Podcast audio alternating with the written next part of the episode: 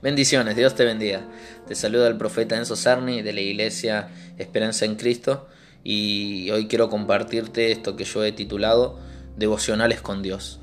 En este primer devocional eh, quiero hablarte acerca de la misericordia de Dios.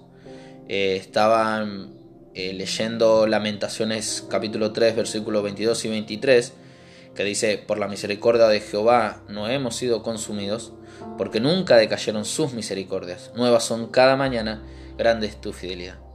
Y aquí en Lamentaciones habla acerca de la misericordia y empieza a detallar ciertos eh, atributos de, la misericordia y eso me inspiró a poder escribir algunos pensamientos, relatar algunas palabras acerca de la misericordia de Dios. Hoy quiero compartírtelas para que puedan ser de bendición y edificación para tu vida. La misericordia de Dios ha sido el ancla de salvación para un gentío en completa perdición.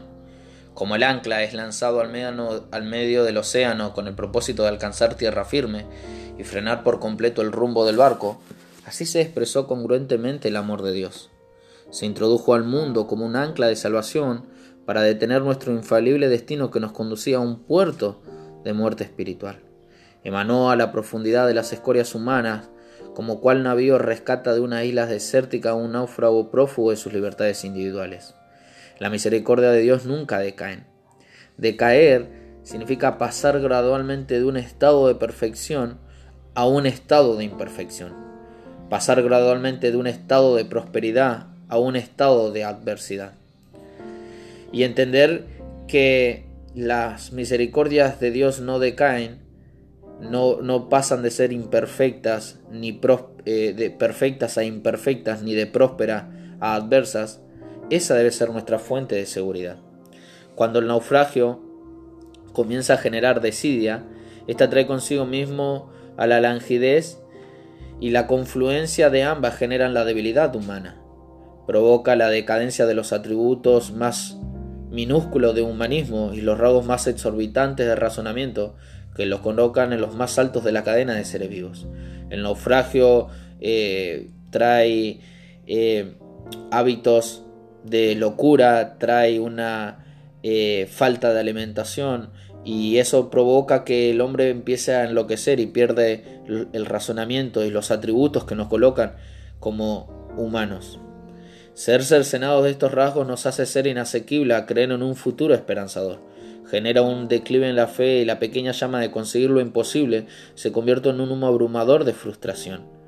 El sueño por ser rescatado termina por esfumarse, desembocando en el abismo del desasosiego, quedando solo el silencio como fiel acompañante al aguardar de un trágico final. Pero la misericordia de Dios no se decae, a diferencia de nosotros. Esta permanece férrea, sólida, pujante constantemente. Fluctúa en aguas peligrosas pero no se ahoga. Transita por terremotos de inseguridades y escepticismo pero no tiembla.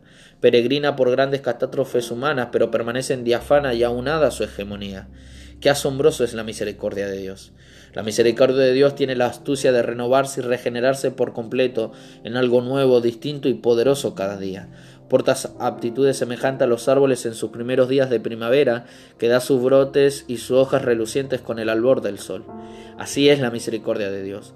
Sale a luz para ser contemplada, emerge para ser distinguida, pero sobre todo fluye para ser usada.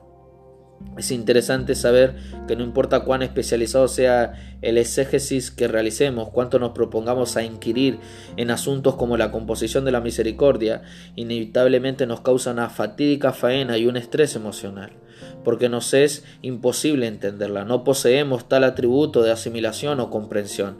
Pero eso no nos hace inasequible a usarla, por lo contrario, como cual náufrago que perdió toda fuente de razonamiento y cuestionamiento al ver una pequeña vela en el medio del mar, se echa a correr por su socorro, así debemos ser conscientes de nuestras limitaciones ante los problemas cotidianos, ante los inoportunos sucesos de lo que no podemos escaparnos con nuestra propia fuerza, ser conscientes de que al estar ensimismados corremos el peligro de nunca emigrar del peligro existencial. Debemos librarnos de nuestra autosuficiencia, dimitir de nuestro orgullo, escaparnos de nuestra soberbia y correr en pos de una misericordia que en su composición solo se comprende que es inexplicable, nueva cada día, fuerte y preponderante en salvación.